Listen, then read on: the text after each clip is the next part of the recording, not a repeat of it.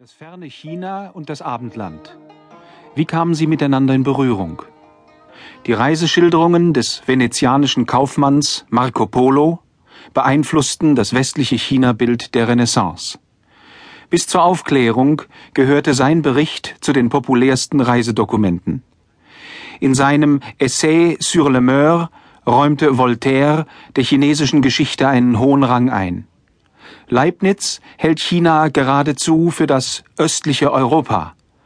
Und Christian Wolff, der populärste Philosoph des deutschen 18. Jahrhunderts, stellte Konfuzius aus China, Mose, Mohammed und den antiken griechischen Philosophen gleich. Die modische Chinaschwärmerei während des Rokoko wandte sich den Erzeugnissen des chinesischen Kunsthandwerks zu. Auch heute sind chinesische Religion und Spiritualität auf sehr vielfältige Weise hierzulande präsent. Esoterisch orientierte Zeitgenossen blicken mit Hilfe des klassischen Weissagungs- und Orakelbuches I Ching in die Zukunft. Die Akupunktur, eine auf traditionell chinesischer Religionsphilosophie beruhende Heilmethode, hat ihren Einzug in manche bundesdeutschen Ärztepraxen gehalten. Physiker wie Fritjof Capra behaupten die Übereinstimmung zwischen östlich-chinesischer Mystik und moderner Physik.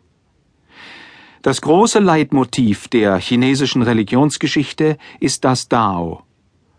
Dualistische Weltbilder, wie in der Religion des altiranischen Priesterpropheten Zarathustra zum Beispiel, stellen Gott und Welt, Leib und Seele, Geist und Stoff Licht und Finsternis und so weiter als unabhängig ursprüngliche Prinzipien einander schroff gegenüber. Das chinesische Weltmodell ist anders. Sein Sinnbild ist das Daichi-Du-Symbol. Dieser auch bei uns bekannte Kreis mit je einer geschwungenen weißen und schwarzen Fläche. Beide versinnbildlichen die Urkräfte Yang und Yin. Die Aufteilung alles Seins in Yang und Yin ist vermutlich noch älter als die ältesten chinesischen Schriftzeugnisse. Früheste kultische Gegenstände in China verraten bereits diesen Symbolismus der Polarität und des Wechsels. So trägt etwa die Nachteule, die das Dunkle versinnbildlichen soll, Sonnenaugen. Daneben gibt es Lichtsymbole mit nächtlich dunklen Zeichen. Yang und Yin sind Prinzipien. Yang, das ist hell, männlich stark, schöpferisch, fest, Himmel. Bewegung, klar und rational. Yin dagegen ist das Gegenteil. Weiblich, dunkel, schwach, ruhig, nachgiebig, Erde, intuitiv. Chinesische Philosophen haben darauf hingewiesen, dass die beiden Pole Yang und Yin nicht unversöhnlich einander gegenüberstehen.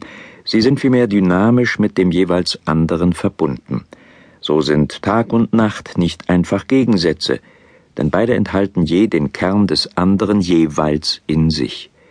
Diese Erkenntnis wird durch die schwarzen bzw. weißen Punkte im kreisförmigen Symbol der höchsten Realität ausgedrückt. Diese Erklärung verhilft zu einem besseren Verständnis der erwähnten Akupunkturmethode.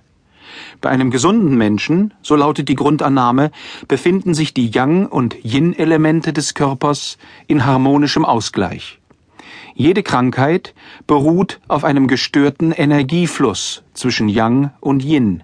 Sie soll dadurch geheilt werden können, dass Nadeln in spezielle Punkte gesteckt werden, um den Energiefluss zu stimulieren.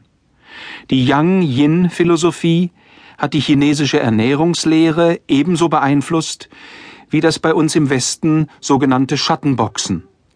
Diese Übungen streben die Harmonie aller zusammenwirkenden Kräfte von Körper, Seele und Geist an, verstehen sich als Gleichgewicht in Bewegung.